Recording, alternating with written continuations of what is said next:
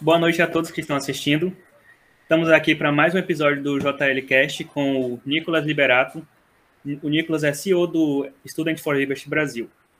A União da Juventude e Liberdade surgiu no final de 2020, a partir de jovens dispostos a discutir os problemas vividos pelos estudantes brasileiros em suas respectivas instituições, com ideias pautadas em uma sociedade livre, buscando dar voz àqueles que não são ouvidos e priorizando as principais demandas estudantis lutando contra os poderosos que desejam suprimir as liberdades individuais.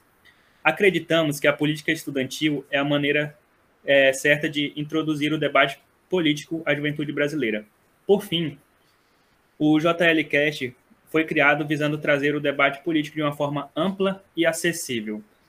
E aí, Nicolas, tudo tranquilo? Tudo tranquilo, obrigado pelo convite. Muito feliz de estar aqui conversando com vocês. Valeu a gente sempre começa é, pedindo para que o convidado se apresente. Então, quem é Nicolas Liberato por Nicolas Liberato? Bom, eu sou. Tenho 28 anos, sou morador da cidade de Porto Alegre, aliás, nascido e criado aqui. É, estudo administração na Universidade Federal do Rio Grande do Sul, a URGS, também estudei relações internacionais lá. É, também estudei. É, eu fui cadete na Academia Militar das Agulhas Negras, né? Quase cheguei até o fim da formação, fui sair no último ano da formação, e sou um liberal uh, ao extremo, vamos dizer assim. Então eu começo a minha caminhada dentro dessa do conhecimento liberal e do movimento liberal lá em 2007, 2008, quando por meio de um mentor eu recebi a revolta de Atlas. E a partir de então me interessei bastante porque era uma, uma teoria que se aproximava muito do que eu aprendia dentro de casa. E a partir daí, então, comecei a me, interessar cada vez mais pelas leituras liberais. E em 2013, quando eu estava com uma amiga minha em Porto Alegre, ela me chamou para um evento de um, de um tal de Clube Miss Rand, uh, que era uma, um pessoal da nossa cidade que fazia palestras, enfim, uh, dentro da SPM, na universidade, e fui lá conhecer. Assim eu descobri que existiam outras pessoas que pensavam parecido comigo e que tinham uma idade parecida comigo também. E a, a partir do Clube Miss Rand, que hoje é o Instituto Atlantos, eu comecei toda essa caminhada dentro do movimento liberal. Bom, Nicolas, e você está falando aí, quando você começou, uh, de certa forma você é novo ainda para ser CEO da SFL, uh, ah, começando agora em 2013, como você bem contou. E a gente aqui, nos, a gente é muito amigo do SFL, a gente conversa, a gente brinca, que o SFL nos prepara tanto como liderança que ninguém vai contratar a gente, que eles vão ficar com medo da gente mandar neles, de tão líderes que, a gente, que nós somos. Uma pergunta que eu tenho para te fazer porque, fora brincadeira, a organização ela abre muitas portas para a gente. E eu gostaria de saber de você qual foi aquele momento que você, seja lá uma viagem, seja dentro da organização ou na vida pessoal, que você parou assim e olhou para trás e viu tudo que o movimento tinha te dado que você nem imaginava quando estava começando ali. É, só para comentar essa, essa brincadeira que vocês fazem, na realidade, a minha ideia é que vocês se tornem tão líderes que vocês deixem o SFL é, para trás.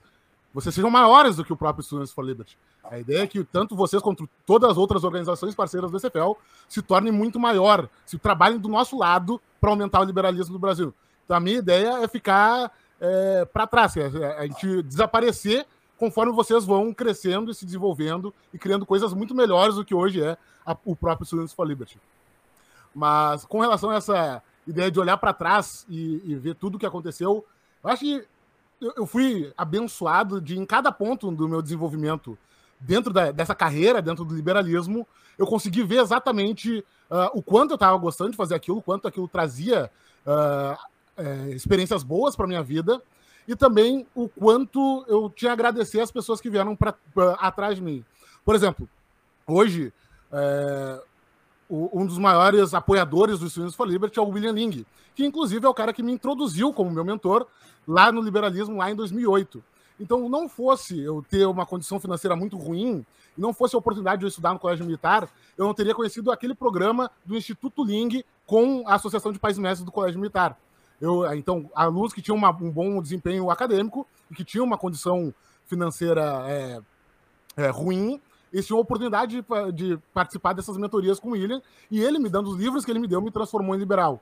Ao mesmo tempo, eu tenho muito a agradecer ao Instituto Atlântico, que hoje, inclusive, eu continuo sendo presidente do conselho administrativo, porque se não fosse a, a minha amiga me levar naquele evento de uma gurizada liberal, eu também não teria conhecido, eh, tido a oportunidade de travar contato com pessoas que queriam trabalhar em prol disso. Aliás, o Instituto Atlantis é a primeira organização liberal estudantil aqui do Rio Grande do Sul, né? É, talvez, a gente empata com o Clube Farroupilha ali. É, é, a diferença de um mês, mais ou menos, e aí a gente fica brigando para ver quem foi o pioneiro. Uh, não fosse também eu ter entrado no Students for Liberty lá em 2016, não fosse eu ter me envolvido com um clube que existia na URGS, que era o Clube Empreendedores de Liberdade, dentro da URGS, não fosse em 2018 eu ter tido a oportunidade de participar do Mises Summer School, lá do Instituto Mises, eu também não estaria tão engajado com o movimento liberal e também não conheceria as pessoas que me colocariam em posições de liderança para me desenvolver cada vez mais. Então, a cada passo ali, tanto começando como voluntário em várias, uh, em várias uh, oportunidades, era Livres, era o Juventude do Novo, era o próprio Atlantos, era o Students for Liberty. Não fosse eu ter tido as oportunidades de participar desses eventos, onde eu conheci mais pessoas, como o próprio Fórmula da Liberdade, que é aqui em Porto Alegre também, como o, Summer, o Miss Summer School, não fosse eu ter participado lá do Simpósio Interdisciplinar Farroupilha, eu não teria conhecido as pessoas que me levaram a entrar no Students for Liberty, que foi o André Frel, é, que foi meu chefe aí, também era o antigo diretor executivo do Students for Liberty, e também o Fernando Miranda, que hoje é o CMO da, da, da Exame e também era o diretor executivo antes do Frel. Então, eu consigo verificar que vários passos na minha carreira me levaram até aqui. E várias pessoas também são responsáveis por eu estar aqui. Claro, uh, como eu estudo liberalismo desde 2008, Uh, eu sempre tive uma, uma preocupação em me deixar preparado. não queria me jogar nas coisas sem ter o conhecimento suficiente para começar nenhuma iniciativa. Então, me preparei bastante e comecei a me colocar nas posições para que as pessoas me notassem. E dessa maneira, eu consegui chegar na posição que eu estou hoje. Massa, bacana demais. É bom saber que tu tá no liberalismo há mais de 10 anos, né? 2008, já são uns 14, é verdade. 14, 14 anos. Enfim, eu gostaria então de fazer uma pergunta. É, como, como, é que tu, como é que tu vê o movimento liberal nesse, nesses, nesse período, tipo de 2008 para cá? Quais as mudanças que tu percebe no movimento liberal? Melhorou, cresceu? Então, essa é a pergunta. A gente sempre tem aquela brincadeira, né, do pessoal mais velho, que quando o movimento liberal começou, ele cabia numa Kombi. E realmente, esse renascimento do movimento liberal que surgiu aí nos últimos 10 anos, a gente começou muito pequeno. Então, como eu disse, na, lá no colégio, quando eu recebi os livros ali, com piada de 15 anos de idade, eu não tinha ideia que existiam outras pessoas e não tinha internet suficiente para a gente se reconhecer nas redes sociais. Eu não tinha, uh, não conhecia os grupos no Orkut, por exemplo, que tinham as pessoas que estavam no movimento. Então demorou bastante tempo, primeiro, para que as pessoas se reconhecessem como liberais e também porque a gente não tinha livros suficiente para ler. Então eram muito pouco conteúdo, muita pouca produção que estava em português. Eu, naquela época, ainda não falava inglês uh, de maneira suficiente para ler um livro em inglês e começar a viver como ele. E a gente sabe, boa parte dos brasileiros também não tem essa oportunidade ainda de, de ter o conhecimento de inglês, de ter o domínio do inglês, para ler esses livros uh, além. Então, foi um trabalho tanto dessas primeiras instituições, o próprio Students for Liberty, tentando trazer pessoas para dentro é, do, do, liberalismo nos várias, nas várias áreas do Brasil, e também muito eu, eu, eu devo o meu conhecimento ao Instituto Mises Brasil, que fez várias tradições de livros e artigos, e com esses livros e artigos eu consegui me desenvolver, e assim eu vejo que quando o movimento liberal teve o conteúdo necessário, ele começou a, a se multiplicar de maneira exponencial. Então, é, se a gente olhar os números do próprio for Liberty Brasil, a gente começou treinando 100 pessoas por ano. Hoje a gente, hoje a gente treina 1.000, 1.200. E a gente treina 1.000, 1.200 por uma escolha, porque se a gente quisesse aumentar o número de pessoas, a gente seria capaz hoje. Então a gente tem um, um crescimento muito bom do movimento liberal. Claro, a gente também tem uh, o fato da Dilma ter contribuído muito pela, formação liberal, né? Porque ninguém pensa em filosofia, em política, em economia, se as coisas estão indo bem. Então as coisas estarem indo ruim e a gente já estar entregando esse conteúdo nas ruas levou a muito mais pessoas se interessarem pelo próprio movimento. Então o movimento cresceu de uma maneira espetacular. Naquela época lá, quando eu entrei realmente no movimento liberal, então vou considerar ali o Clube dos em 2013, não existia político liberal, a gente não via uh, pautas liberais sendo discutidas na mídia, em jornais, enfim. E hoje em dia a gente vê muito disso. Claro, a gente quer que aumente pra caramba, a gente quer multiplicar o número de pessoas, mas tu vê pessoas que foram treinadas e moldadas pelo movimento liberal, entrando na política, entrando no governo, entrando para ser CC, entrando uh, ah, para falar sobre isso, pessoas teóricos, acadêmicos liberais, falando na mídia, falando em podcasts. Isso a gente nunca imaginou que ia ser tão rápido para acontecer e está acontecendo em 10 anos. Então eu fico muito feliz com esse desenvolvimento. Acho que o crescimento do movimento ele foi exponencial e eu acho que a gente ainda tem muito mais para crescer. Então, vendo a velocidade que a gente cresceu já até agora, a gente, eu vejo que com a massa que a gente tem hoje, se a gente repetir esse crescimento, esse crescimento vai ser absurdo aí nos próximos cinco anos.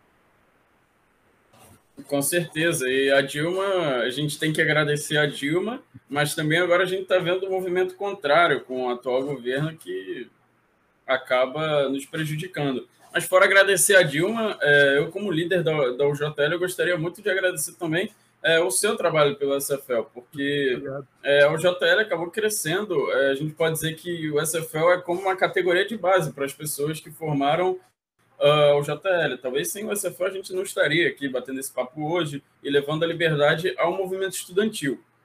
É, e tendo o JL como um case de sucesso, talvez possa se dizer assim, uh, eu gostaria de te perguntar da, do Brasil Empreende, que é um projeto que Uh, eu gosto muito da proposta dele, uh, que ele, ele inclusive fechou recentemente né, as inscrições. Uhum. Uh, eu gostaria que você falasse um pouco sobre ele, como, como ele surgiu, porque realmente é um projeto que tem um potencial de impactar muito assim na realidade.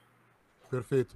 O Brasil Empreende nasceu em 2019. A missão dele é estimular a mobilidade social por meio do empoderamento do indivíduo. É, a gente criou esse projeto, e principalmente eu me envolvi tanto com esse projeto, porque eu sentia que eu precisava dar de volta para a sociedade aquilo que o movimento me proporcionou.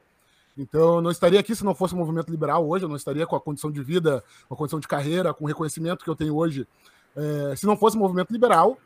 E eu queria multiplicar isso para o máximo de pessoas que eram como eu, que nasceram uma, em comunidades, uma comunidade mais carente, nasceram sem tantas condições financeiras, sem tanto acesso, e dar essa oportunidade, dar esse acesso para essas pessoas.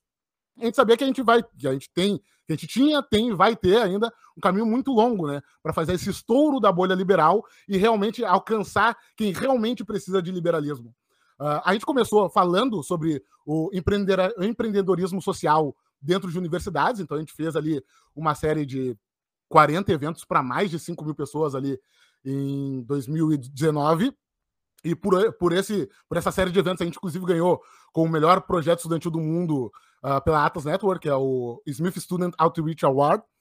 É, a gente continuou no, no, próximo ano, a gente criou um projeto para falar sobre empreendedorismo nas escolas, que é o projeto, um dos braços do projeto que vocês veem hoje dentro do próprio Students for Liberty que a nossa ideia, então, é formar um conteúdo programático que fale muito de empreendedorismo e da importância do empreendedorismo e também utilizando os filósofos e pensadores liberais que trouxeram essa ideia de, de empreendedorismo para dentro uh, das escolas e conversar com o pessoal que a gente sabe que dentro das escolas uh, a gente já começa a ter uma, um clash de teorias com pessoas que pensam muito à esquerda e que colocam isso em aula como se isso fosse a regra, a norma. Não se faz um julgamento uh, sobre a validade de cada uma dessas ideias, enquanto liberalismo eles só vão ter contato se eles quiserem muito pela internet. Então a gente se preocupa em levar a ideia de liberalismo, a ideia de empreendedorismo para dentro das escolas, para o pessoal conhecer, o pessoal saber que tem essa oportunidade e reconhecer que essa é a melhor maneira de mudar a sua situação social. Então, a melhor maneira de sair uh, da comunidade ou de continuar na comunidade, fazer a comunidade florescer, é com o estudo, é com o empreendedorismo, é colocando essas ideias empreendedoras para funcionar. Ao mesmo tempo, no último ano, a gente criou o Brasil Empreende voltado para a regularização fundiária. Então, também a nossa ideia é entrar dentro das comunidades, conversar, conhecer as pessoas, se relacionar com essas pessoas, criar a empatia necessária para entender os problemas deles e tentar oferecer soluções para auxiliar no desenvolvimento daquela comunidade. Então, desde ah, vamos, vamos levar essa ideia de empreendedorismo, essas aulas que a gente tem para dentro da comunidade, quanto auxiliar eles a se organizarem. Às vezes, uma aula de educação financeira básica é o que uma família precisa para se organizar melhor. Às vezes, uma, é, aquela visão, aquela, aquela visão maior, a possibilidade de sonhar maior e saber que a pessoa pode fazer uma faculdade depois, pode, pode ser um empreendedor depois, pode ir muito além daquela situação dela, também é o que, é o que ela precisa para sair daquela situação. ou mesmo criar, por exemplo, o que a gente fez uh, lá em São Paulo, na comunidade Nova Esperança, criar uma, auxiliar aquela ONG, aquela comunidade a criar uma ONG, para que elas consigam receber mais doações, para que ela consiga receber mais uh, doações, enfim, eh, comida, mantimentos, remédios, de uma maneira onde as empresas consigam colaborar cada vez melhor com elas. Então, a gente tem hoje esses dois braços, né? O Brasil Empreende, que é voltado para as escolas, sobre ensino do empreendedorismo nas escolas, e o Brasil Empreende, que fala sobre regularização fundiária, conversando com as comunidades para que a gente entenda o problema deles, como a gente pode auxiliar para que eles se organizem cada vez mais e alcancem a realidade de ter a sua própria propriedade. A gente sabe que é essencial hoje para o brasileiro, que é essencial para a dignidade humana, é essencial para a gente conseguir se desenvolver. Esse, o projeto é, do Brasil Empreende, tanto de criar empreendedores quanto esse da regulação fundiária é muito boa, porque muitos dos problemas que a gente vê são de pessoas que não têm sequer uma propriedade privada é, registrada, né? Então ela, ela acaba não tendo acesso a vários, vários direitos e até acesso à linha de crédito por causa disso, muitas vezes. Então, eu gostaria de pegar um pouco da fala do, do Gustavo, dizer que eu também faço parte do SFL, né? Eu, eu, digo que se não fosse pelo SFL, talvez eu não conheceria o JL, que eu conhecia o JL através que eu entrei para o SFL e uma garota do, do, do SFL compartilhou. Então, isso é muito verdade, o que o Gustavo disse. E eu, eu tenho uma pergunta já relacionada ao modus operandi do, do movimento. Tipo, qual é, qual é o jeito que o SFL atua? Porque é uma forma descentralizada, né? Uhum. E então, gostaria de saber qual, é, qual é a forma que o SFL atua para expandir a liberdade no Brasil? Bom, a nossa ideia é, a nossa missão é educar, desenvolver e empoderar a próxima geração de líderes da liberdade. Ou seja, a gente foca nos indivíduos que podem se tornar excelentes líderes liberais, excelentes, excelentes pensadores liberais e excelentes ativistas. A nossa ideia, então, é entrar dentro das universidades, então conversar com as pessoas das universidades, reconhecer aquelas pessoas que têm esse pensamento, ainda que uh, pequeno, sobre liberalismo e que têm o interesse de aprender mais sobre aquilo e também auxiliar uh, no desenvolvimento dessas ideias no Brasil. A gente traz essas pessoas para dentro do Students for Liberty Brasil e começa a entregar para elas um máximo de conteúdo que a gente tenha uh, possibilidade. Então, tanto conteúdo teórico sobre a teoria liberal. Então, dentro do Students for Liberty, a gente funciona como um guarda-chuva, né? A gente aceita todas as matizes, todas as cores e sabores de liberalismo, acreditando uh, na propriedade privada e no indivíduo, a gente está aceitando todo mundo. Então, desde o anarcocapitalista que quer o fim do Estado e quer viver dentro da sua propriedade no, em cima de uma caverna, dentro de uma caverna, até o social-liberal que acredita que o Estado tem certo papel na proteção da, da liberdade. A gente traz todas essas pessoas para que consigam trocar entre si, conversarem entre si, criando essa rede de relacionamento para que vocês consigam desenvolver projetos em conjunto. Então a gente dá todo esse conteúdo teórico sobre liberalismo, dá um conteúdo técnico sobre soft skills, habilidades práticas que vocês vão utilizar nos seus projetos, seja gestão de pessoas, oratória, escrita, como conversar com a mídia, enfim. E coloca vocês para criarem projetos, desenvolverem projetos e estimula vocês a criarem grupos onde vocês conversem e desenvolvam coisas que vocês gostem. Então, a nossa ideia não é impor, por exemplo, um projeto específico para cada pessoa para cada região, é que vocês reconheçam o que vocês gostam de fazer e que vai dar as ferramentas necessárias para que vocês sejam os melhores nisso. A gente tem projetos, desde projetos sociais, como o próprio Brasil Empreende, como grupos de estudo, clubes de leitura, institutos que fazem eventos, palestras, conferências. A gente tem a própria JL, que é a primeira primeiro projeto de política estudantil dentro do próprio Students for Liberty. A gente tem, então, milhares de projetos. A gente tem pessoa escrevendo livro, a gente tem pessoa traduzindo artigos, a gente tem pessoa que gosta de falar na mídia, de, de aparecer uh, mais uma, uma pegada mais influencer, aparecer nas redes sociais, aparecer na imprensa. A gente tem coordenadores de tudo, tudo que é tipo, tudo que é profissão, tudo que é vontade. Então, com a realidade de cada um, com a vontade de cada um, com a lógica de criação dos grupos, a gente vai uh, nos encaixando para oferecer ferramentas e conhecimento para que vocês consigam crescer mais rápido, consigam crescer com maior qualidade e consigam crescer mantendo os valores que nos, nos faz liberais, que nos faz uma comunidade tão boa de se participar, uma comunidade de é, qualidade, uma comunidade onde a gente não vai brigar, onde a gente não vai ficar discutindo, a gente não vai ficar se matando por discutir, e sim a gente vai ficar trocando ideias, trocando opiniões, trocando conhecimentos para que a gente cresça cada vez melhor e chegando em é, entendimentos onde a gente possa trabalhar junto. Muito bem. É, falando toda, de toda essa preparação, é, anteriormente você citou né, que a meta do SFL é justamente essa, de nos preparar uh, para que a gente cresça e, enfim, vá crescendo junto com o movimento.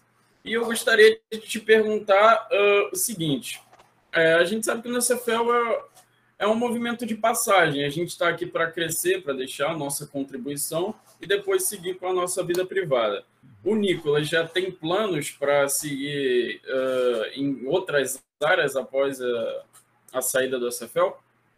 Eu, sinceramente, sou apaixonado pelo movimento liberal, então eu pretendo realmente. Claro que eu tenho o plano B e C, né? Que todo mundo tem que ter um, uma válvula de escape, um plano de escape, mas o meu plano A é continuar no movimento liberal.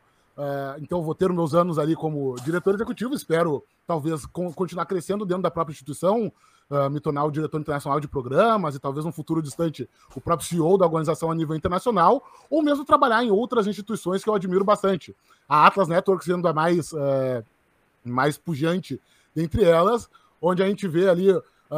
Então, a gente tem o SFL, que apoia os projetos aqui no Brasil e também a mundo a nível estudantil, a gente tem a Atlas, Uh, apoiando projetos sêniores, profissionais no mundo inteiro. Então seria uma mudança de carreira para algo mais sênior, vamos dizer assim.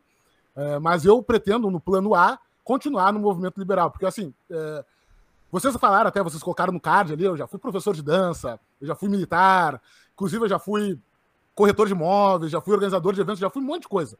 Mas eu descobri realmente no movimento liberal a minha vocação. Então é algo que eu gosto de fazer, é algo que eu sou bom em fazer e é algo que eu consigo trabalhar com um motivo maior do que eu mesmo. Então, a prosperidade, uma, criar uma sociedade mais livre, mais próspera e mais confortável para toda a sociedade é algo que me move de uma maneira muito profunda, de uma maneira muito íntima. Então, é algo que, se eu tenho a oportunidade de trabalhar com isso ainda ganhar dinheiro para fazer esse trabalho que eu estou fazendo, eu fiz por muitos anos de maneira voluntária, de graça, colocando todas as horas do meu dia, melhor para mim. Se eu conseguir levar isso para o resto da vida, é o que eu gostaria de fazer de fato. Bacana demais, porque realmente é, é, a gente percebe que tem uma, uma paixão né, pelo que tu faz no movimento liberal. É muito bom a gente ser engajado e pensar em coisas além, sabe? Tipo, pensar em algo maior, como princípios e valores, nesse caso. É, tu citou aí que o SFL é, tem o SFL Brasil, né, que você é o diretor executivo, mas tem o SFL Internacional, né? E atualmente a gente está vivendo uma situação bem crítica lá no leste europeu, que é a, a guerra da, da Ucrânia. Então eu queria saber é, de você, qual que é a atuação do SFL nesses, nesses outros lugares do mundo? Que aqui nós temos o problema de termos políticos paternalistas e populistas. Eu gostaria de saber qual, é, qual é a atuação do SFL em lugares como, por exemplo, que tem governos ditatoriais ou, ou que tem guerra, como no caso da Ucrânia. Então, a própria Ucrânia a gente vê com muita preocupação, até porque a gente tem vários alumni da organização e também alguns, é, algumas pessoas que trabalham hoje dentro do STF a nível internacional, que moram lá, moravam lá no caso, é, e tendo que fugir de uma maneira desesperada uh, daquela situação. Então a gente fez lá uma força-tarefa entre uh, os, uh, os representantes também de todas as regiões que pudessem auxiliar de alguma maneira para conversar soluções para tirar esse pessoal de lá e proteger o máximo possível esse pessoal. Então, realmente foi um esforço hercúleo, onde a gente tentou gerar o máximo de conteúdo, vídeos, é, auxílio prático, então, auxiliar, uh, contatar com outras organizações liberais para que conseguissem receber essas pessoas em outros países, ou, ou mesmo coordenadores uh, auxiliando pessoas ali da, da Ucrânia a se alojarem né, nesse momento de. É, nesse momento onde eles estão precisando de algum lugar para ficar.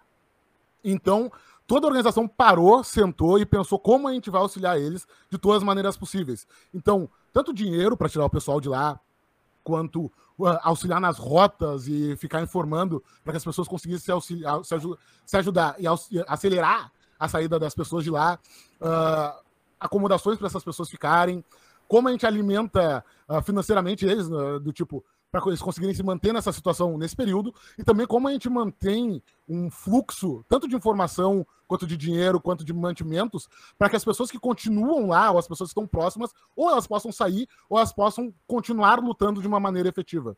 Então, o Students for Liberty é uma organização global, é uma rede global de líderes no mundo inteiro. E, de fato, essa rede ela se ajuda muito. Então, a gente tem uh, tanto um conselheiro nosso que se propôs a, auxiliar, a criar um grupo de investidores para doar uh, dinheiro para o pessoal de lá. Tanto a gente, nesse esforço de redes sociais, de trazer reconhecimento sobre o que está acontecendo, a gente tem também ativismo, então, uh, protestos acontecendo no mundo inteiro com estudantes do Students for Liberty para falar sobre o assunto e pressionar as, as, os governos locais a tomarem alguma decisão, a tomarem alguma posição específica para isso. E o, a gente tem coordenadores, não só na Ucrânia, mas em vários lugares do país, em vários, vários países, onde é extremamente preocupante tu ser um liberal. Então a gente tem o movimento da China, a gente não pode nem divulgar quem são as pessoas, por, por, medo que essas pessoas têm de invadirem as casas delas, de tirarem tudo delas. A gente tem pessoas na Venezuela, inclusive é, uma coordenadora que estava até pouco tempo atrás é, em primeiro lugar do ranking, a Michelle Bernier, ela morava na Venezuela, a mãe dela quase foi uma delas chegou a ser sequestrada na rua uh, por essas gangues que estão acontecendo uh, na Venezuela, que estão uh, soltas na, lá na Venezuela, e ela teve que se mudar para a Colômbia. Então, uma das coordenadoras mais engajadas da instituição estava lá sofrendo essa situação e fazendo ativismo para falar sobre isso. Tem pessoas na Geórgia, onde aconteceu todo aquele problema é, tentativa de anexação pela Rússia, tem pessoas na, em Belarus, na Bielorrússia, onde um dos nossos coordenadores, o Piotr, ele foi preso inúmeras vezes por fazer ativismo em prol de pautas pró-liberdade. Então, realmente, a gente tem pessoas no mundo inteiro. A gente tem uh, coordenadores em Hong Kong, inclusive, uh, falando sobre liberdade e tentando lutar contra essa reanexação que a China quer fazer. Então, no mundo inteiro, a gente mostra a nossa cara, da, a, a gente mostra a nossa força de lutar pela liberdade. A gente pode pensar assim, a gente tem coordenadores em mais de 140 países. Então, em todo lugar do mundo tem alguém levando a bandeira da CFL os princípios que a CFL defende para a sua comunidade. E isso está crescendo cada vez mais. Por exemplo, uma iniciativa muito bonita que a gente criou aqui no Brasil é de montar um grupo de estudantes, é, de coordenadores brasileiros, para auxiliar pessoas, é, para auxiliar lusófonos, países lusófonos na África. Então, coordenadores brasileiros, é, considerando que o Brasil é a maior região do mundo dentro do CFL e tem bastante experiência já, auxiliando a coordenadores que estão no seu início de carreira e tem uma barreira também de, de língua, porque o resto do, da África vai falar, na média, pelo menos o inglês ou o francês, enquanto esses países lusófonos não têm tanto acesso a isso. Então, auxiliando na mesma língua, então de uma maneira mais direta, esses coordenadores da África a se desenvolver. Para vocês terem uma ideia, os coordenadores, a inscrição para coordenador nesses países lusófonos cresceu de 20 coordenadores no ano anterior a esse projeto para 110 coordenadores no próximo ano, depois dessa, desse projeto que a gente fez uh, e continua fazendo com os países lá da África. Então, realmente, a gente quer se ajudar e a gente quer levar o conhecimento liberal para todas as regiões do, do, do, do mundo inteiro, não só dentro do Brasil. Interessante ter, ter essa rede de proteção uh, dentro do movimento. E o mais, uh, não sei se é inacreditável, mas o mais absurdo a gente vê é, na academia é, repetidas vezes professores, em grande maioria, defender esses países que o senhor acabou de citar, em que os coordenadores não podem nem uh, declarar, enfim, não pode nem ser público uh, que eles fazem parte de, de uma organização liberal e é muito difícil. Eu me pego diversas vezes com professores falando alguns absurdos e eu tenho até a dificuldade de saber como eu reajo em relação a isso. Porque a turma, normalmente, também tudo vai na onda, tende a ir na onda do professor, né? Enfim, poucos são os que, os que são contra, mas essa galera acaba se tornando silenciosa. Eu gostaria de, de te perguntar como você era na universidade, qual postura você tinha diante diante dessas, dessas Ainda situações. Tô, né, o curso Administração na URGS. Mas foi muito engraçado quando eu entrei lá em 2016. Primeiro fui para Academia Militar, na Academia Militar está proibido de falar sobre política. Então eu não tive essa oportunidade lá, tive que esperar sair para conseguir apresentar meu, meu, minhas ideias para as outras pessoas. E aí então entrei em 2016 em Relações Internacionais dentro da URGS. E foi muito engraçado porque as pessoas realmente não gostavam de falar comigo por terem olhado nas minhas redes sociais e descoberto, por acaso, que eu era liberal. Então eu tive professores ignorando minhas perguntas porque sabiam que eram liberais, ou mesmo zombando das minhas perguntas, tentando diminuir a importância delas, né, porque eu estava querendo justamente que falasse sobre um pouco uh, do que ele estava falando em comparação com as teorias uh, mais uh, pró-liberdade. Eu tive alunos que assim, diziam para não falar comigo. Inclusive, teve uma, um fato muito engraçado. Acho que estava no terceiro mês de faculdade. Tava numa festa, né? Tava conversando com uma menina. E aí eu tava lá tentando desenrolar com ela ali e tal. E tava rolando o papo, muito boa, super simpática e tal. E os amigos delas chegaram assustadíssimos, puxando ela, dizendo: não, não fala com ele, não fica com ele, não beija ele, ele é liberal. Que que é isso? E tiraram a guria dali. então foi um, uma passagem que marca bastante como eu fui recebido dentro da, da, da academia, vamos dizer assim. Mas que eu descobri muito rápido, e óbvio, né? Todo mundo passa por aquela fase onde tu começa a ler os anarcocapitalistas, tu gosta muito, e aí tu acha que tu tem o conhecimento do mundo na tua mão. E aí tu se torna um babaca porque tu acha que tu sabe, tu tem todo o conhecimento do mundo, sabe que tu tá certo, por que, que tu vai uh, se dignar uh, ouvir outras pessoas? Então acho que todo mundo passa por esse. Uh, por essa vaidade intelectual em algum momento quando está começando o movimento liberal. Mas logo, eu tive a oportunidade de ter contato com tantas outras coisas que comecei a me colocar em dúvida. Né? Então, eu acho que uma, a, o bom, um valor muito importante de um bom liberal é ser cético. Então, eu comecei a me tornar uma pessoa cética e consegui percebi que entrar nessas discussões infinitas que eu fazia, inclusive, dentro do Facebook ou ah, pessoalmente, tentando falar, o aí é que tá, mas não, não é bem assim. Não funciona. A gente não convence ninguém pela argumentação lógica e natural e sentada e debate. Ninguém é convencido por argumento, argumento lógico em debate. A gente pode ouvir, a gente pode pensar daqui a um tempo depois, mas geralmente não é assim que as pessoas mudam de uma maneira efetiva. A melhor maneira de tu, de tu influenciar outras pessoas a conhecerem o teu pensamento é se tornando amigo delas. Então eu entrei odiado, dentro da, da URGS, mas com o tempo, o pessoal vendo que eu era uma pessoa que conversava com todo mundo, uma pessoa que não ficava falando babaquice, que não era babaca, não era idiota, não era preconceituoso, não era nada, pessoa, uma pessoa que ia lá na área de fumódromo, ficava fumando cigarro, conversando, fazendo piada, o pessoal começou a ver que não dá para se aproximar do Nicolas que não vai doer, não vai machucar. E dá para se aproximar do Nicolas e conversar e perguntar para o Nicolas por que, que ele acha daquela maneira que ele acha. E aí, naquele momento, eu tinha a oportunidade de mostrar por que, que eu acho aquilo, quais, quais são os argumentos que eu tenho para pensar como eu penso. E as pessoas estão pensando, pá, não, não acredito nisso, mas vou ler mais sobre isso. Ou, bah, não tinha pensado dessa maneira, faz sentido, vou ler mais sobre isso. Então, só assim e assim eu consegui uh, crescer o número de amigos, né? Transformar pessoas que não gostavam de mim em pessoas que começaram a andar comigo, pessoas que eu tenho como amigos até hoje, pessoas que também pensam mais das maneiras mais diferentes à esquerda. Então, o progressista, o pós-moderno, o quase o proto-stalinista, e são pessoas que eu tenho um bom relacionamento, que eu consigo conversar, que, são, que eu posso considerar amigos meus. E assim eu consegui apresentar essas ideias na faculdade e conseguir crescer também o próprio Clube, o Clube Empreendedores de Liberdade que uh, acontecia dentro da URGS, trazendo pessoas, não só os liberais já formados e, e, treinados ali, que já conheciam a teoria, mas sim pessoas que estavam, ah, vou ouvir esse cara para ver uh, o que, que, ele tem para falar. Pô, o Nicolas está trazendo esse professor de tal universidade, vou, vou lá para ver como é que é o evento do Nicolas, entender por que esse cara pensa assim. Então, eu acredito que, uh, óbvio, a universidade ela tem uma cultura mais progressista em todos os níveis, né? então uma lógica uh, de poder que vai à esquerda, então uh, são professores que têm um pensamento extremamente limitado, são professores que não falam de uma maneira equilibrada de assuntos diferentes, ainda que tenham o seu pensamento eh, específico, não são justos, não são com, com, outros matizes do conhecimento. A gente tem alunos também que formam um grupo, aí tem aí a única vocês bem conhecem, a gente tem alunos que não querem dar espaço para outras pessoas falarem, e a gente eh, tem sempre a história da universidade ser um lugar plural, que é uma mentira deslavada, né? não existe pluralidade na universidade. Aliás, talvez o lugar mais fundamentalista que a gente tenha dentro da sociedade é a própria universidade. Então, para a gente conseguir entrar dentro desses lugares e conseguir mostrar ao que a gente veio, é justamente conversando com o pessoal, se tornando amigo deles e desenvolvendo um relacionamento onde eles comecem a prestar atenção e acabem nos perguntando por que, que a gente pensa da maneira que a gente pensa. Isso é, isso é bem verdade. Inclusive, um dia desse estava conversando com um amigo meu, aí ele falou que virou, ficou mais, mais liberal. Embora ele não seja liberal, ele ficou mais liberal depois de me conhecer. Conheci por meio da conversa, assim.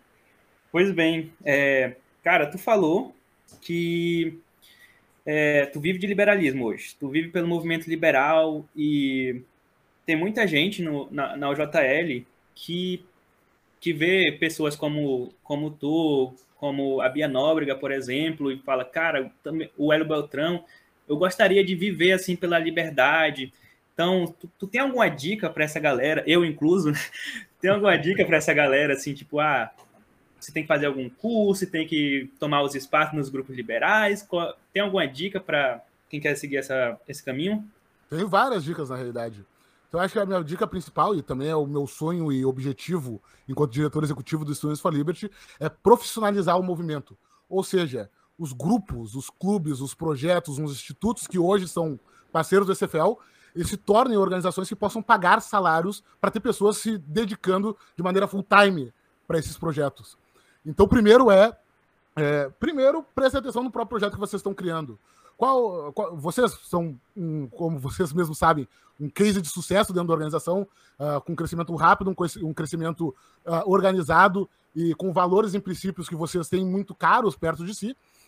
Então se organizem cada vez melhor, aprendam sobre gestão de projetos e gestão de pessoas, e o próximo passo é aprender sobre fundraising.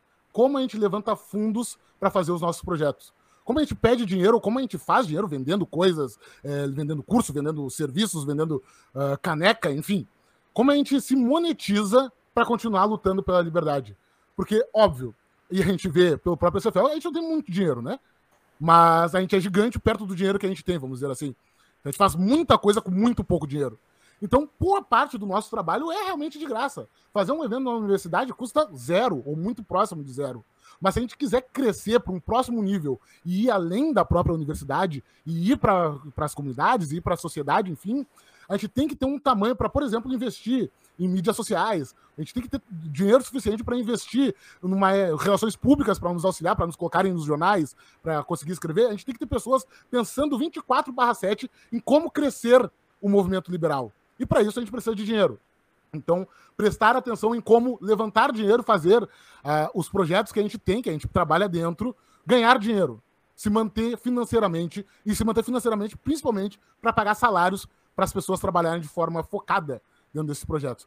Uma segunda, é, uma segunda dica que eu teria é realmente primeira coisa que faz a partir do momento que começa a aprender liberalismo é aprender inglês, porque no resto do mundo as oportunidades a nível internacional são milhares, elas são gigantescas. E muitas vezes as pessoas pedem indicações para mim e eu não tenho para dar, porque não tem pessoa suficiente com aquele perfil que aquela instituição precisa que saiba falar um inglês fluente. Então, aprender inglês é essencial. As oportunidades internacionais elas só se multiplicam. Então, é viagem internacional, é curso a nível internacional, é fazer um estágio dentro de organizações gigantescas como o Koch Institute, ou mesmo a Atlas Network, ou o Mercato Center, que abriu agora inscrições que a gente mandou na newsletter para vocês, para fazer um, um, curso mais acadêmico, teórico. A gente tem o Tifas, que dá cursos a todo ano, que nos manda para Praga, que nos manda para o Chile, que nos manda para os Estados Unidos. A gente tem, bom, a, a, enfim, se eu ficar uh, citando aqui, eu, pass, eu passaria a noite inteira, mas eu digo assim, a gente não tem tantas pessoas falando inglês com o perfil que a gente precisa uh, para indicar para todas essas oportunidades. Então, eu mesmo agora vou em junho para o TOSCOM, que é uma conferência objetivista, onde eles abriram uma, uma bolsa maravilhosa e relativamente fácil de conseguir. E vários coordenadores, inclusive pessoas do STF, estão indo comigo. Uh, então, por que a gente não pega todas essas, essas, oportunidades? Por que a gente não pega todas essas bolsas que a gente tem? É tão fácil de aplicar assim, e não está todo mundo indo para Denver comigo em junho, e coisa parecida. Então, aprender inglês é essencial. E toda vez uh, que eu conheço uma nova instituição liberal, seja a nível nacional, a nível internacional, a primeira coisa que eu tento fazer parceria é justamente para indicar os nossos coordenadores.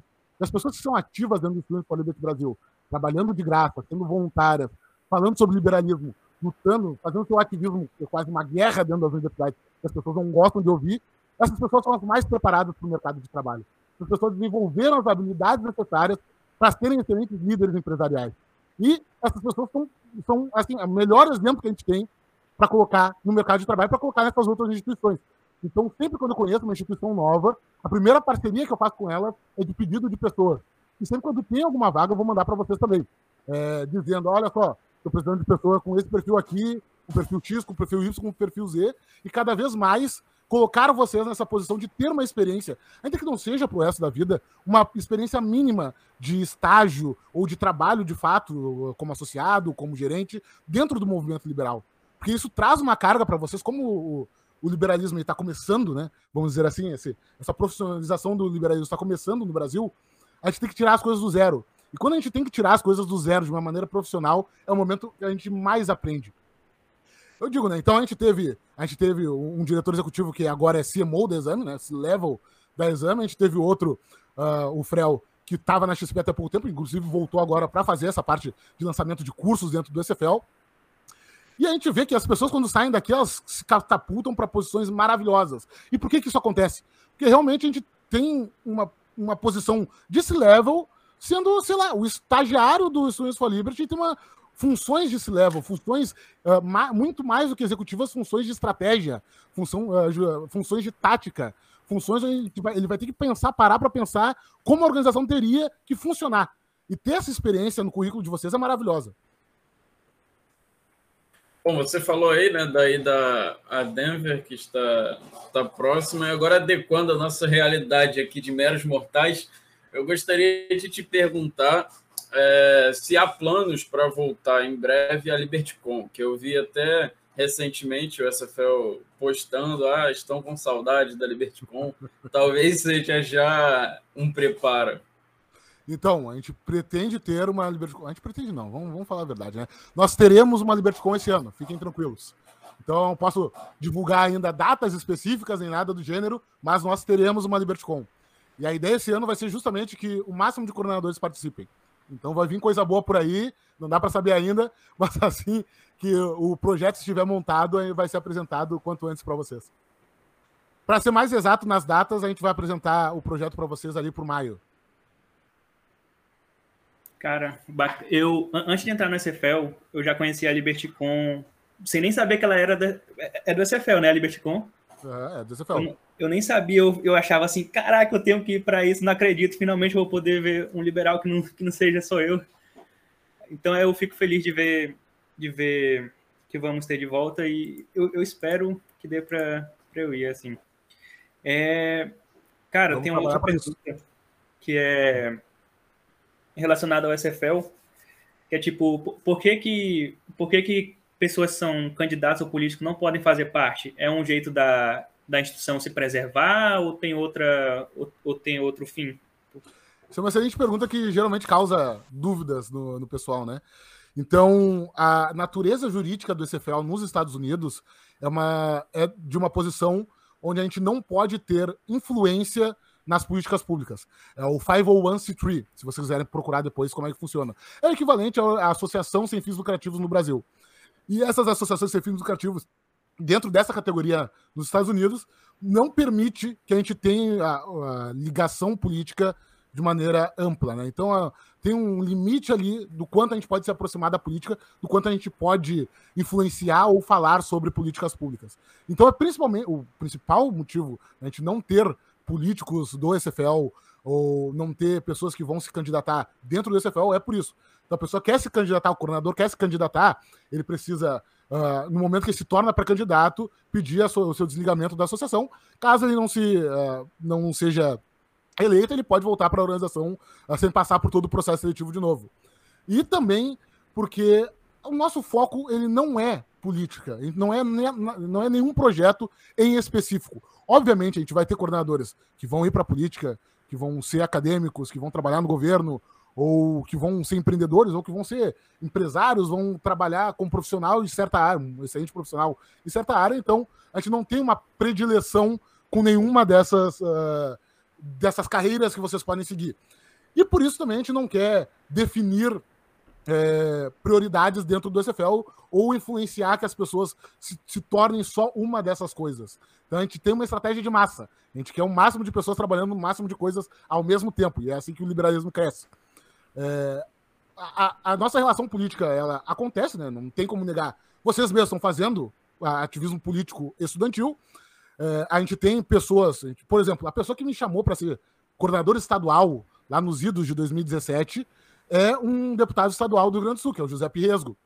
Então, se não fosse ele ser meu regional, provavelmente eu não estaria aqui. E ele mesmo se tornou um político. É, então a gente tem, vai ter políticos e a gente quer que pessoas se tornem realmente políticos, mas a gente se, uh, se ligar à política de uma maneira direta não é possível, principalmente pela nossa, é, pela nossa categoria uh, de organização uh, não governamental nos Estados Unidos. Certo. E antes de começar aqui, a Jéssica, que faz parte da nossa equipe, ela, ela pediu para te fazer uma pergunta que é a seguinte: ela se sente um pouco marginalizada no movimento, por quê? Porque ela vem de medicina veterinária. E segundo ela, só existe gente do direito e da economia. E aí ela queria saber, ela, ela gostaria que eu perguntasse o porquê disso e como mudar essa, essa realidade.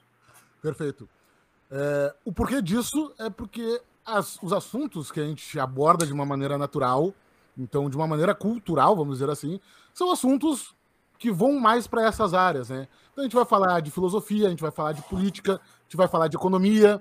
Uh, então, essas, as pessoas que estudam essas áreas de maneira natural vão ser o pessoal do direito, o pessoal da economia, o pessoal da própria filosofia. Inclusive, filosofia não tem muito, né? Direito e economia, assim, são gigantescos dentro do CFL.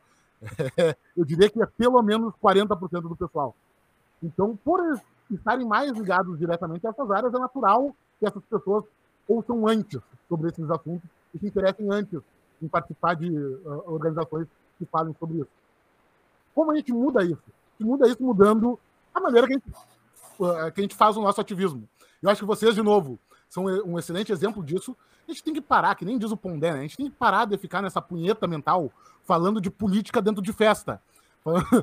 discutindo filosofia dentro de, de, balada. Isso não vai adiantar, isso não vai, que nem o Pondé diz, isso não vai conquistar a menininha. É, então não vai funcionar. A gente se torna um chato, a gente se torna uma pessoa insuportável.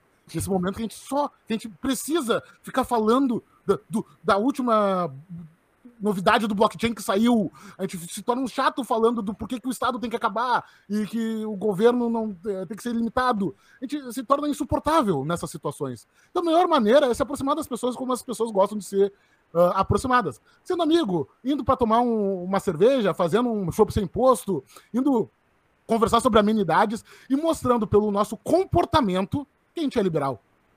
Então, ah, o Nicolas é um cara muito legal e é liberal. Vou descobrir por que, ele é liberal. Ah, o Nicolas é um cara que conversa pra caramba, um cara engraçadíssimo, um cara super divertido e é liberal. Eu vou descobrir por que ele pensa assim. E assim a gente vai crescendo para outras áreas que não essas áreas clássicas aí do movimento. Então, a própria medicina veterinária. Pô, imagina, como é que eu vou falar de liberalismo sobre. e, e encaixar liberalismo com medicina uh, veterinária? Não precisa.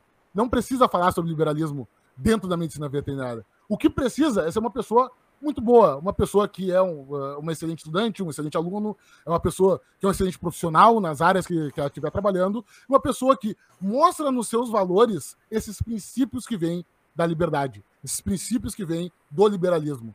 Então é uma pessoa que tem uma ética de trabalho gigantesca, é uma pessoa que não se vitimiza nunca, que isso é uma característica do liberalismo, é uma pessoa que corre atrás, uma, uma proatividade gigantesca, isso também é uma característica do liberalismo, do empreendedorismo, é uma pessoa que acredita que todo mundo tem, pode fazer o que quiser, todo mundo pode ser a sua própria expressão de indivíduo e não tem problema. Então, mostrando que a gente pensa, que a gente defende essa, as coisas dessa maneira, se portando dessa maneira, com uma pessoa sem preconceitos, com uma pessoa aberta, com uma pessoa que acredita numa sociedade aberta, uma pessoa que acredita que cada um deve ter também o seu espaço e respeitar esse espaço dos outros, as pessoas vão começar a prestar atenção que a gente é um ser humano diferenciado. E essa diferença vem da nossa teoria liberal. Essa diferença vem dos princípios e valores que a gente introjetou na gente por causa do liberalismo. E assim a gente vai trazer mais pessoas para conhecer o liberalismo de forma ampla. Certo. Nicolas, eu percebo que acontece muito isso, né, do liberal palestrinha e pá.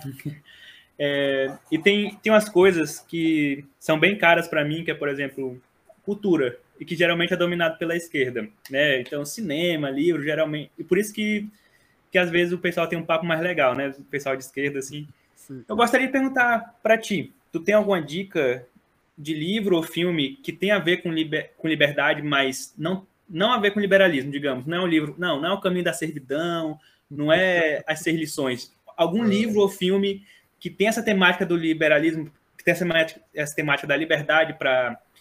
Você tem alguma dica para os nossos ouvintes?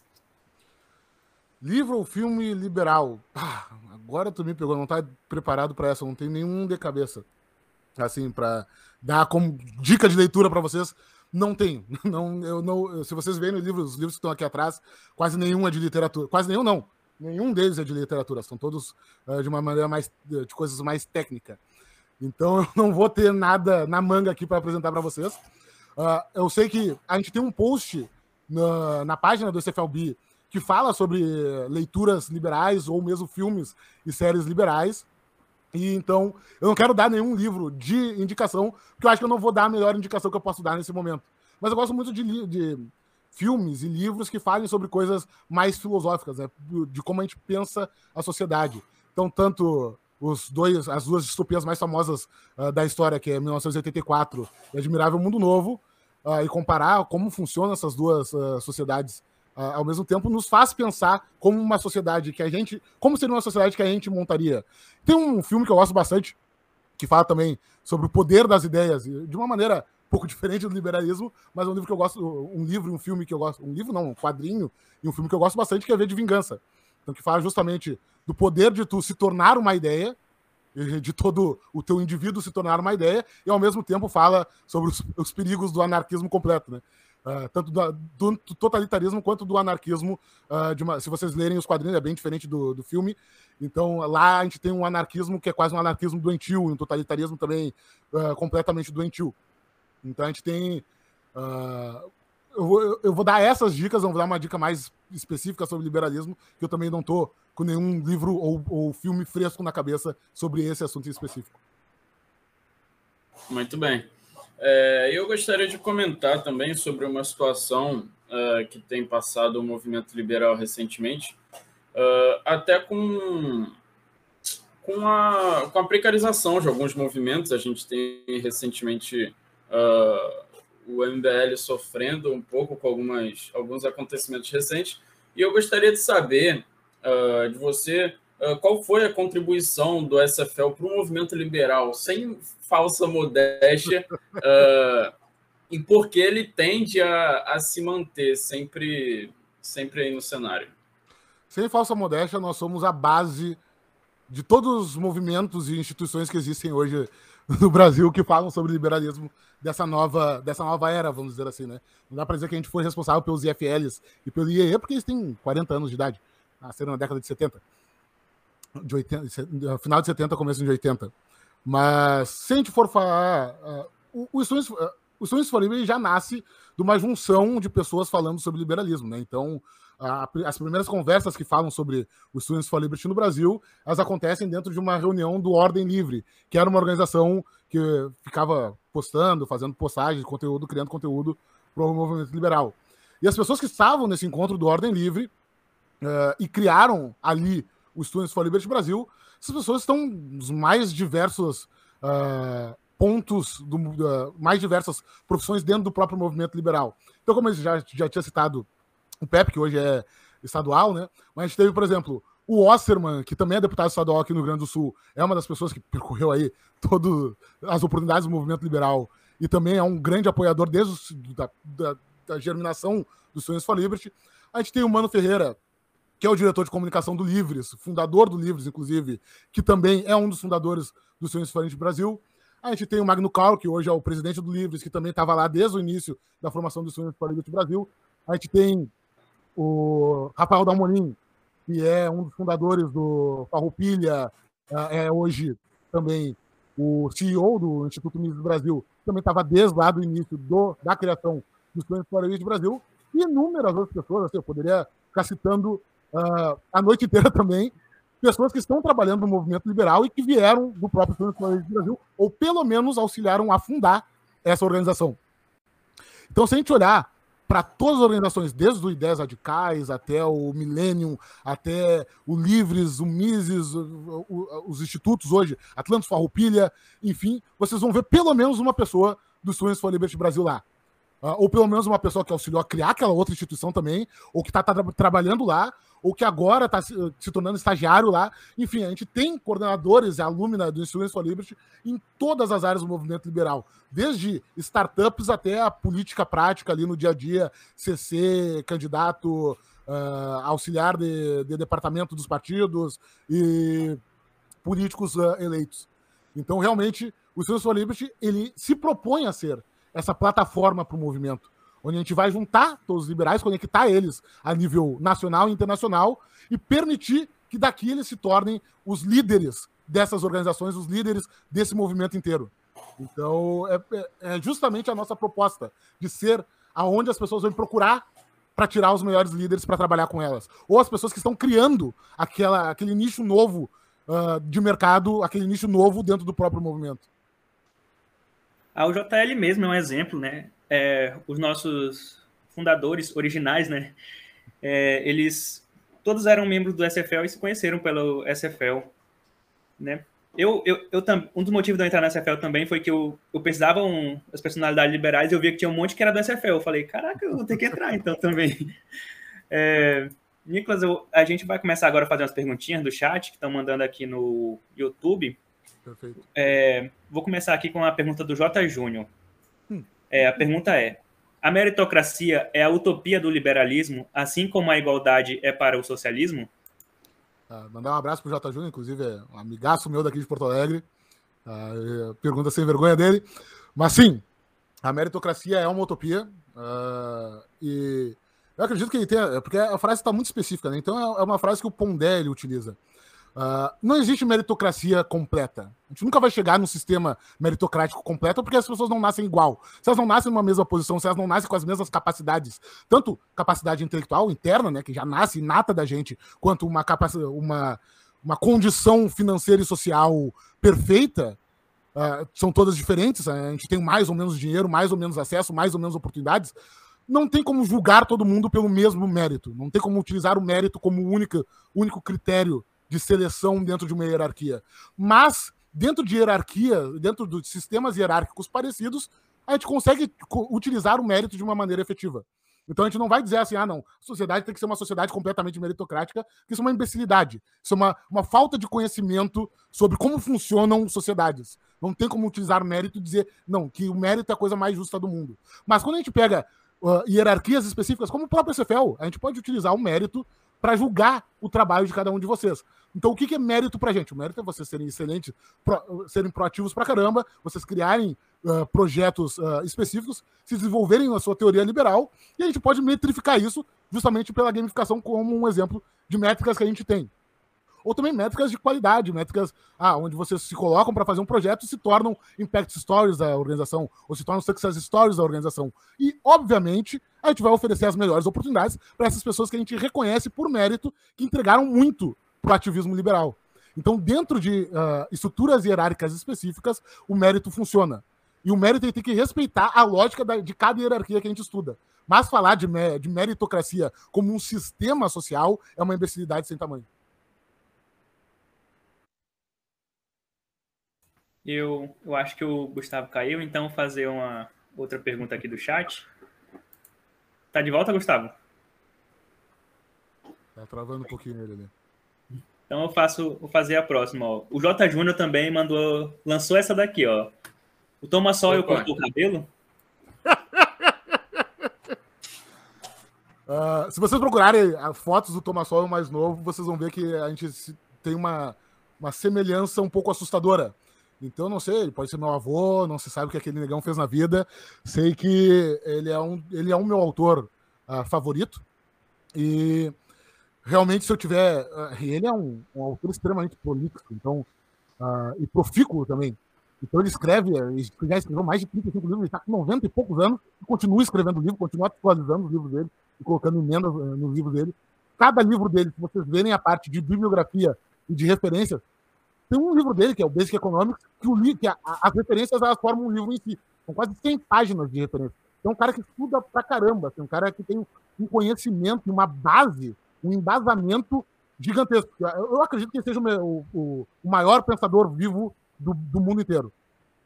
E se eu chegar a, um, a 10%, vamos dizer assim, do conhecimento, da, da capacidade que o Thomas Sowell tem, seja porque a gente tem um, um, alguma coisa sanguínea uh, em comum, uh, eu já, já ficaria maravilhado com o que eu alcancei na vida. Muito bem. É, pegando uma outra pergunta aqui do YouTube, do Detonados God, ele quer saber se o Nicolas se considera liberal ou libertário. É... eu me considero liberal clássico. É, é, uma. Eu não gosto de me definir, até porque eu já passei por várias matizes do, do, próprio liberalismo e, obviamente, eu tenho influências de todas elas, então eu tenho argumentos de cada uma. Então eu comecei com a Ayn Rand, eu comecei com o objetivismo, eu fui pro liberal, eu comecei a ler o liberalismo clássico, Adam Smith, enfim, toda essa é, essa uh, essa cultura mais clássica do liberalismo. Eu conheci também uh, o anarcapitalismo, então eu li Roupa, eu li uh, o David Friedman, eu li uh, enfim, todos eles. Uh, eu já passei por tudo isso. Eu também li bastante os conservadores, então os conservadores de inspiração liberal, de inspira... os conservadores de inspiração inglesa, vamos dizer assim, que são o, o conservadorismo, que não é esse conservadorismo que a gente conhece no Brasil. Então eu tenho influência gigantesca de todas essas é, teorias liberais, argumentos de cada uma delas. Então eu vou falar assim, ah, eu me considero liberal clássico, mas se eu pudesse, eu, eu terminava com o Estado. Se eu soubesse que se eu vesse uma possibilidade, eu acabaria com o Estado. Ao mesmo tempo, eu vou ver o objetivismo. Ah, eu sou um liberal clássico, mas eu acredito no, no egoísmo ético. Eu acredito que as pessoas fazem as coisas por elas mesmas, e isso traz benefícios para a sociedade como um todo, se todo mundo tiver valores bem considerados. Eu vou ter influências uh, do. E aí, eu prefiro me definir como liberal, liberal clássico, eu fico num, num, campo comum, vamos dizer assim, no common ground, onde eu não preciso me uh, estressar com nada. E eu tenho influência também do conservadorismo, eu acredito que cultura importa, que realmente a gente deveria pensar mais cultura ao invés de pensar só nos argumentos, para ver como a sociedade está desenvolvendo e como a gente pode impactar a sociedade de uma maneira efetiva. Eu acredito que a gente não vai resolver problema, os problemas da sociedade com revoluções, com destruição, com tabula rasa uh, do que veio uh, atrás da gente, e sim com reformas graduais, aproveitando o que foi bom que a gente conseguiu construir até agora e mudando o que não nos serve mais, porque a nossa sociedade evoluiu. Então eu tenho uh, argumentos e, e lógicas de todas essas vertentes. Então, não dá para dizer que eu sou especificamente, ah, eu sou conservador, ou eu sou libertário, ou eu sou liberal clássico. Eu acho que isso diminui a nossa capacidade de pensar e de conhecer uh, outros problemas. Por exemplo, eu tenho teorias, eu tenho argumentos teóricos que eu gosto que vêm, por exemplo, do anarquismo o anarquismo mesmo, né? Então, de Proudhon e Bakunin. Eu acredito que é uma sociedade uh, uma sociedade extremamente tecnológica ela vai se parecer mais com uma cooperativa com que com uma empresa hierarquizada com a função do diretor executivo. E a gente vê isso acontecendo na, na, no, nos próprios aplicativos, né? Onde não tem um chefe do Uber do Rio Grande do Sul. Tu tem os, uh, os aplicativos de Uber, cada pessoa fazendo o seu ali e ganhando o seu. Imagina quando a gente conseguiu utilizar blockchain, que a gente não precise mais de uma organização a, uh, definindo quanto cada um vai ganhar, e sim a gente ter todas as pessoas fazendo essa parte de gestão por, por uma plataforma descentralizada. A gente vai chegar quase num sistema de cooperativa. Inclusive, uh, eu já conheci uma, uma, iniciativa assim, agora não me lembro o nome dela, mas já, já teve uma tentativa de Uber para o blockchain onde tu tira a figura do C-Level, a figura do, do marqueteiro, a figura do, do CEO, e deixa as pessoas dividirem uh, as suas corridas e, e dividirem todo mundo entre si e definir o seu próprio valor. Então, ah, numa sociedade extremamente tecnológica, eu acredito que a gente vai se parecer mais com o anarquismo do Proudhon do que qualquer outra coisa. Então, não dá para dizer o que, que eu sou, como eu me defino. Mas se eu tiver que me definir de uma maneira mais rápida, eu diria que eu sou um liberal clássico para uh, facilitar o debate, também para as pessoas saberem quais são os meus principais argumentos, os meus principais autores, os principais autores que eu vou citar dentro de uma discussão. Então, que seria Smith, seria. É, uh, eu, vou, eu vou ler bastante os iluministas, né? Montesquieu, Diderot, é, enfim. Eu vou ler bastante. É, oh, me faltando os autores da cabeça. É, mas eu vou falar dessa. De, Bastiat, Hayek, enfim, eu vou falar dessa cultura, dessa, dessas teorias em específico, as pessoas já sabem para onde que vão, onde que elas vão tentar me atacar para ver se eu tenho algum ponto fraco na minha argumentação. Eu prefiro ajudar elas nesse processo. A gente recebeu uma outra pergunta aqui da Ana Clara, que é como ser um case de sucesso no SFL? Bom, não existe um, um, blueprint, né? Ah, eu vou ter que fazer essas coisas e eu vou me tornar success stories no final. Mas tem certas coisas que a gente precisa desenvolver para ser um success story. Então uma história de sucesso, um success story, é uma pessoa que teve um desenvolvimento uh, individual uh, notório e com o seu desenvolvimento conseguiu criar projetos e ter um impacto uh, na sociedade considerável, sendo que a pessoa ah, se tornou um empreendedor, se tornou um político, é, entrou numa empresa e está trabalhando por uma causa muito nobre, é, ou mesmo teve projetos específicos de ativismo que trazem um reconhecimento gigantesco para ela. Então eu diria que uma história de sucesso é, é quando a gente reconhece que o coordenador se tornou um, um, um líder de fato, quando o coordenador desenvolveu todas as habilidades necessárias para ser um líder. E coisas que entram desde o início que a gente pode prestar atenção desde que a gente entra no Students for Liberty, né? Uh, a gente pode prestar atenção na proatividade. Então a gente está sempre procurando, não esperar que as coisas caiam no nosso colo, e sim procurar ativamente o que a gente pode fazer para colaborar com as coisas que estão acontecendo, ainda que a gente não entenda muito bem como as coisas funcionam. A proatividade, eu diria que é o ponto número um para ser um success story. Porque se tiver proatividade, tu vai conhecer pessoas, tu vai conhecer oportunidades, tu vai estar em posições de uh, vitrine, onde as pessoas vão começar a te notar e vão começar a te chamar para participar dos projetos dela. Outra coisa é não ter um, um espírito vitimista, né? Então parar de reclamar das coisas. As coisas são ruins, as coisas vão ser sempre ruins. Nenhuma organização é perfeita, nenhum movimento é perfeito, nenhum projeto é perfeito, nenhuma uh, iniciativa é perfeita, e a gente vai ter que encarar os problemas dela conforme elas forem aparecendo. E a gente pode ter duas visões para isso, né? Ou dizer, ah, não, é, é, culpa dele que isso não funciona aqui, é culpa desse outro que não, isso não foi feito. Ou a gente pode dizer assim, não, a, a culpa é sempre nossa, a gente vai resolver os problemas que aparecerem. Ah, se tá ruim, eu que vou fazer melhorar, e é assim que funciona. Inclusive, eu acredito muito ao fato de eu estar aqui hoje, eu acreditava que o Studios for Liberty era uma organização muito mal organizada. Então eu dizia, bah, nada funciona, uh, só vai os amigos rei na, nas viagens, pô, não, não tem uma oportunidade para a pessoa conseguir aparecer. Eu quero me tornar uh, staff do, do, do for Liberty justamente para ir lá e resolver isso. E eu ainda estou longe de resolver todos os problemas que eu via naquela época, mas eu, eu garanto para vocês que a organização está bem diferente que ela estava quando eu entrei. Então, pega o problema, o problema. Se existe um problema, o problema é teu, pega o problema e resolve ele. E outra coisa é pensar de uma maneira cada vez mais escalável. Ou seja, ok, fiz o meu grupo liberal aqui na minha faculdade, estou fazendo grupo de estudos toda semana. E aí, o que, que eu posso, o que, que eu posso aumentar nisso? Eu posso aumentar a qualidade das aulas, trazendo, sei lá, um professor de fora para dar esse para dar aula nesse grupo de estudos, ou eu posso aumentar o número de pessoas nesse grupo de estudos, ou eu posso criar esse grupo de estudos e colocar em outra universidade, ou eu posso levar esse grupo de estudos e agora criar um grupo de estudos online onde toda, onde mais e mais pessoas possam vir. Então, como é que eu aumento esse meu projeto para o meu projeto ter cada vez mais impacto?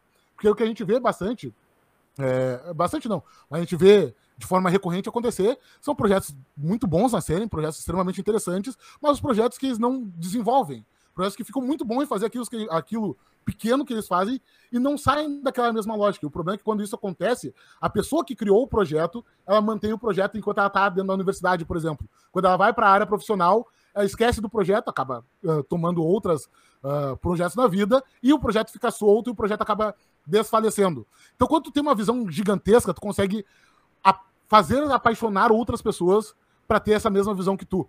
E fazendo essas pessoas se apaixonarem pelos projetos gigantescos que vocês tiverem, vocês vão ter uma continuidade desse projeto de vocês. E assim continuar aí trabalhando. Então, com proatividade, sem reclamar e pensando cada vez maior, uma hora algum projeto de vocês vai se tornar um projeto reconhecido de uma maneira muito uh, significativa. E quando eu falo significativa, não é que ah, foi um projeto gigantesco, eu fiz uma Liberty para mil pessoas. Não, pode ser, pô, eu Fiz um projeto, que nem já teve, inclusive, né?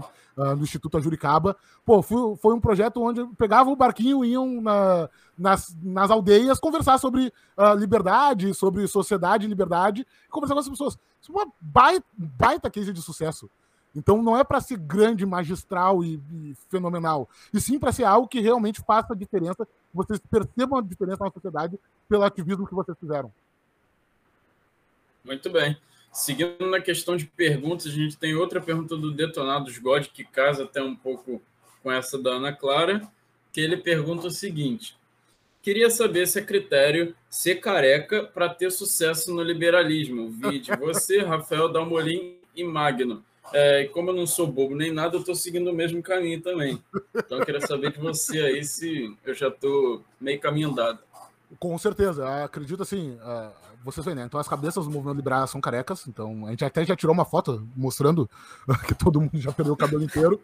E eu tava conversando, inclusive, com o Roberto Kraszewski, que é um dos fundadores do Instituto de Estudos Empresariais, que faz o Fórum da Liberdade aqui em Porto Alegre, com o Salim Matar, que é talvez o maior é, doador, o maior contri, o maior, é, como, dizer, como eu posso dizer, o maior colaborador do movimento liberal historicamente aí, desde o nosso renascimento. Então eu percebi que também eles são carecas. Então é uma outra, que assim, claramente ser careca te leva para uma posição muito boa de vida. Estão, dá para dizer que estão muito bem de vida. E dá para dizer que a gente está em uma posição também bem confortável. Então percam o cabelo e se tornem como eu. Inclusive, eu estava vendo na Forbes que metade da fortuna do Jeff Bezos foi ele economizando em shampoo e condicionador, pelo fato dele ser careca.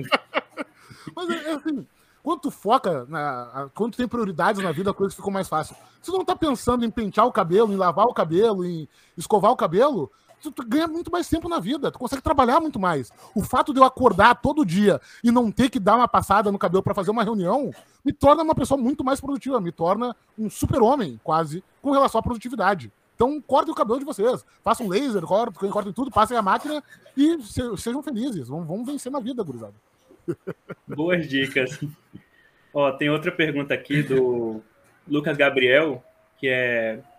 Ele fala o seguinte: Fala para ele explicar sobre o uso da gamificação no SFLB.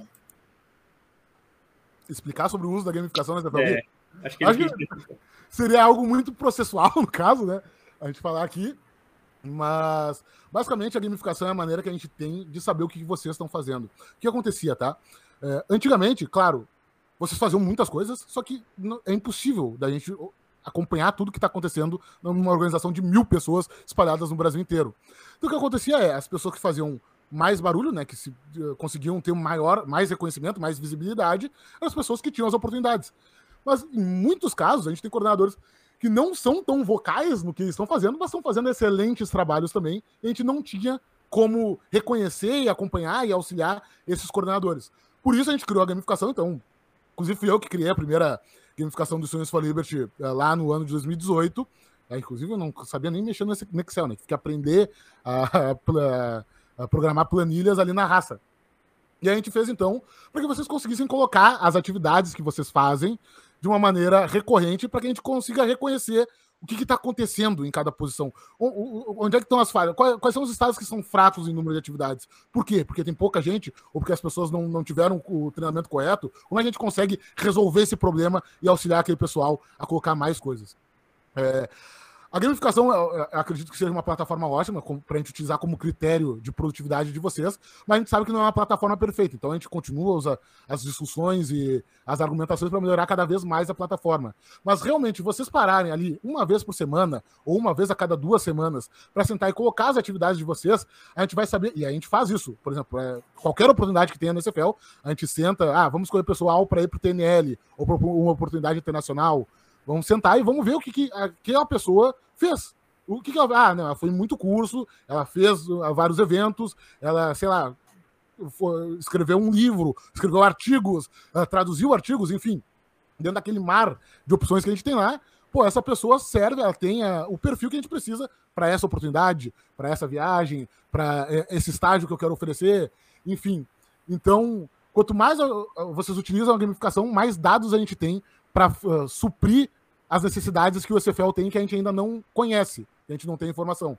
Ah, diminuiu absurdamente o, uh, as atividades em um estado. Por que, que isso aconteceu? Ah, foi porque as pessoas estão mais sem tempo, foi porque um grupo importante perdeu a capacidade de se desenvolver, pô, porque eu não sento e converso e tento dar uma mentoria para auxiliar, uh, dar dicas de como, como eu enfrentei problemas parecidos e, enfim, coisas do gênero. Então a gamificação hoje é uma ferramenta que nos auxilia muito. É, dizer, é a melhor ferramenta para a gente saber o que vocês estão fazendo, para a gente conseguir reconhecer vocês no futuro de uma maneira cada vez melhor, de uma maneira cada vez mais justa. Muito bem. Nessa questão da gamificação, estão sempre ali em cima os bolivianos. Eu suspeito que tem um esquema ali de, de pirâmide ainda. Mas vamos seguir para a última pergunta antes de fechar. É uma, é uma pergunta que vem da Twitch e quem fez foi o João Gomes. Ele fala o seguinte: você acredita que precisamos, como liberais, entrar em espaços mais sociais, como liberais cantores, grandes influenciadores, atores, etc? Com certeza. Acho que, como eu disse, né? A estratégia dos Students for Liberty é uma estratégia de ataque de massa. te ataca por todos os lados com a força total na, da maneira que a gente puder. Então, quanto mais espaços a gente tiver, melhor.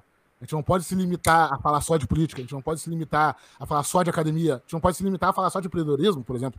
A gente tem que fazer tudo todo o tempo, tudo ao mesmo tempo e ter e ver os resultados que cada uma dessas coisas traz. E aí a gente vai organizando a mão de obra que a gente tem, a capacidade de entrega que a gente tem, conforme a gente vai vendo os resultados. Aumenta aqui, tira dali, ou aumenta aqui, tira do outro lado, ou uh, comunica melhor para esse pessoal, ou tenta mudar a comunicação para a gente atinja essas pessoas que a gente ainda não está atingindo. Então é tudo todo o tempo mesmo. E eu sei, claro que a gente não tem esses espaços abertos ainda muito, até como vocês comentaram, a gente tem uma limitação aí uh, de áreas de pessoas que estão fazendo, ah, então o pessoal do direito da economia, do direito da economia mas a gente quer crescer isso cada vez mais. Então, é essencial que a gente fale sobre cultura, porque cultura importa. É essencial que a gente fale sobre música e como a música se, se conecta com o liberalismo, que a gente fale sobre filmes e como os filmes se, se conectam com o liberalismo, a gente fale sobre livros, e, de, quando eu digo é, livros, é leitura mais romântica, leitura, é, tipo, é, contos ao invés de, de, uma leitura mais técnica, como isso se, uh, se relaciona com o liberalismo. E, de fato, a gente tem que ser mais legal, né? A gente tem que ser menos chato para as pessoas. Pô, as pessoas não querem falar de, de da, da, teoria de, de, do, do Hans Hermann Roupa quando ele pensou, quando estava cagando com 30 anos de idade, escrevendo um livro tal e na, na página tal. Ninguém liga para isso, ninguém vai prestar, ninguém vai gostar mais de ti porque tá falando sobre isso, a não ser nós mesmos, né? Que nós, nós, a gente se encontra, a gente é meio retardado. A gente bebe e só fala sobre problema político. Né? Eu bebo e me torno um filósofo. Um filósofo completo. É eu, Platão, Sócrates e Aristóteles.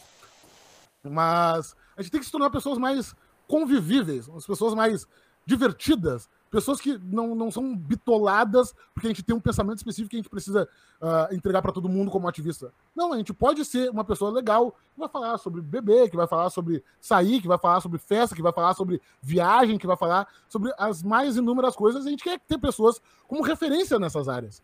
Então gente, eu, eu, eu, adoraria ter um músico liberal no Brasil que eu, que eu tivesse como apontar Uh, tem até uma música do Felipe Rett, né? Libertários não morrem. Mas a gente precisa ter mais disso. A gente precisa ter pessoas que estão fazendo filmes uh, e estão falando sobre liberalismo. A gente precisa ter pessoas que estão trabalhando nessas áreas para a gente ter como referências. Então, sim, a gente precisa cada vez mais expandir para o máximo de lugares possíveis. Então, a, a, a gente realmente quer. Se a gente quer uma sociedade liberal, a gente precisa de pessoas que estejam em todos os lugares. Gente precisa de liberais em todos os lugares. Seja porque o lugar assim vai se tornar mais liberal, ou seja porque a gente está pelo menos apresentando uma argumentação diferente do, daquilo que está dado. Então a gente não pode abrir mão de nenhum dos espaços no Brasil inteiro. Interessante, interessantíssimo e concordo bastante com isso. Nicolas, a gente está se aproximando do final, então eu gostaria de agradecer imensamente é, por você ter disponibilizado um pouco do seu tempo para conversar com a gente, né? Foi uma conversa muito, muito bacana, enriquecedora. E eu agora vou passar a palavra para ti para fazer as considerações finais, certo? Bom, eu fico muito honrado em ter sido convidado para dar essa para ter essa conversa com vocês. Adorei conversar com vocês, foi bem, bem leve, bem divertido. Uh, meus parabéns por todo, por todo o trabalho que vocês estão desenvolvendo. Então, vocês são de fato uma referência, tanto em organização quanto em crescimento exponencial que vocês estão tendo desde que vocês foram criados. Então, vocês são, de fato, uma referência que eu estou em todo momento citando como case de sucesso do SFL. É, impressiona a, a, qualidade que vocês estão conseguindo entregar, mesmo com um número gigantesco de pessoas que estão ligados ao mesmo projeto. Eu sei que é difícil. eu sei muito bem que é difícil, né? O número de coordenadores que a gente tem. Então, meus parabéns por tudo que vocês estão fazendo.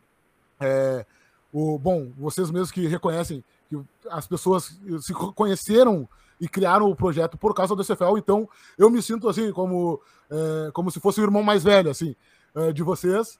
E espero que vocês contem sempre comigo para qualquer coisa que precisarem. Uh, no que o CFL puder auxiliar, essa é a nossa função, é para isso que a gente trabalha. Então, peçam, peçam cada vez mais, incomodem mesmo, é, conversem com a gente, para que a gente consiga apresentar cada vez mais oportunidades para vocês. E meus parabéns de forma geral. Assim. Então, eu fico muito orgulhoso de ter a oportunidade de trabalhar com pessoas tão, tão proativas e tão excelentes quanto vocês. Então, eu, eu, eu, eu cito isso sempre, isso é algo que, que me emociona de fato. Né? Ah, claro, no, no grande, nos grandes planos da sociedade, beleza, porra, eu acredito que o liberalismo vai mudar a sociedade de uma maneira melhor, vai trazer mais liberdade, vai trazer mais prosperidade, E, e, é isso que motiva o meu trabalho, isso motiva eu trabalhar com isso. Mas no dia a dia, se torna muito difícil a gente conseguir pensar em todo momento nessa grande coisa, né? Pensar esse grande resultado no futuro que provavelmente a gente vai estar morto quando acontecer de fato. Mas o que me faz levantar da cama todo dia é pensar em projetos e pessoas como vocês, que estão hoje fazendo as coisas acontecerem no Brasil inteiro. Então, hoje, fazendo, uh, mudando a lógica de pensamento uh, das pessoas, das comunidades, da sociedade. Então, hoje, trabalhando de forma voluntária, de graça, estão, botando horas do dia da vida de vocês de graça para fazer algo diferente para a sociedade brasileira. Então é, é, isso que faz eu me mover. É isso me faz ter a obrigação de ser o melhor que eu posso ser, entregar o melhor Experience for Liberty uh, que eu posso para vocês. Então, é cada um de vocês. É cada vez que eu vejo um case de sucesso, é cada vez que eu vejo uma história de impacto, é cada vez que eu vejo um success stories, é cada vez que eu vejo uma pessoa que às vezes entra sem conseguir falar direito na organização e um ano, dois anos depois está comandando uma região inteira. É isso que faz uh, eu ter tanto amor pelo trabalho que eu faço hoje em dia. Então, muito obrigado. Pode ter certeza que a gente também se sente muito grato pelas suas palavras, honrados em te receber e motivados também por todo o seu trabalho. Então é isso, muito obrigado pela participação e viva a supremacia dos carecas. um abraço, pessoal. Boa noite e muito obrigado pelo convite.